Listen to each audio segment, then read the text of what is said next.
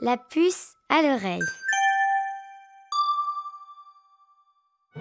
Susan Kerr, pionnière du design d'expérience. Voici Susan Kerr, une femme pleine d'idées qui a su apporter chaleur et humour au monde de l'informatique. En 1954, Susan est née à Ithaca, dans l'État de New York. L'intelligence et le génie créateur courent dans la famille. Sa sœur, Jordan Kerr, est ingénieure en aérospatiale. Au début des années 1980, Susan reçoit un appel de son vieil ami avec lequel elle est allée au collège, Andy Hertzfeld. Andy travaille chez Apple Computer, une jeune compagnie ambitieuse qui voulait révolutionner le rapport des gens à l'ordinateur, au moment où il était très rare d'en avoir un chez soi. Susan devient membre de l'équipe de conception d'Apple Macintosh original. Apple, c'est la compagnie qui a créé les iPads, les iPhones, les Macs, ces super ordinateurs puissants et multifonctionnels qui sont aussi très beaux. Ces ordinateurs ont été une révolution parce qu'ils étaient très petits, amusants et surprenamment faciles à utiliser. Leurs écrans ne comportent que très peu de boutons, très peu de choix pour faire un maximum d'actions.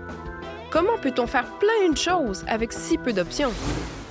Le génie de Susan a contribué à ce tour de force. Susan est designer d'interface.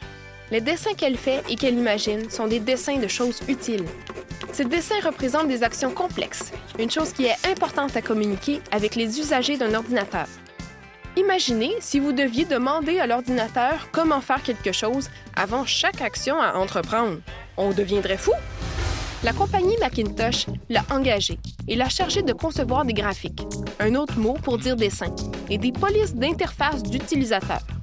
Une police, une police d'écriture, c'est les différents styles de lettres qu'on peut utiliser.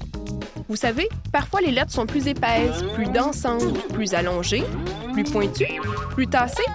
C'est parce que ce sont de différentes polices d'écriture. L'interface d'utilisateur, c'est simplement ce que nous voyons à l'écran.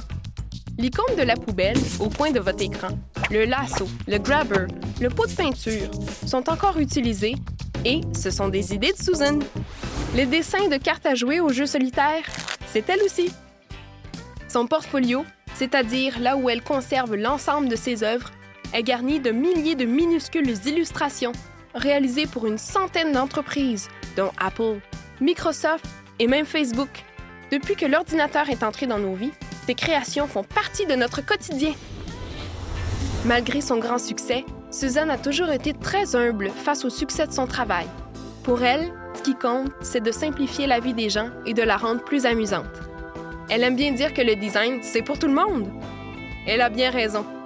Elle raconte aussi que quand elle a été engagée pour faire ce travail, elle n'avait jamais rien fait de tel auparavant.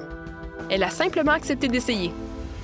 Ce design, en plus d'être dans plusieurs sites web, applications et différents types d'ordinateurs, sont aussi exposés dans un célèbre grand musée, le MoMA, dans la ville de New York, aux États-Unis. Merci Susan Kerr pour ton travail. C'était Femmes et technologie de Cassie Réaume, réalisé par le studio Bakery. Une coproduction Chromatic Kids et Super Content, en collaboration avec Concertation Montréal.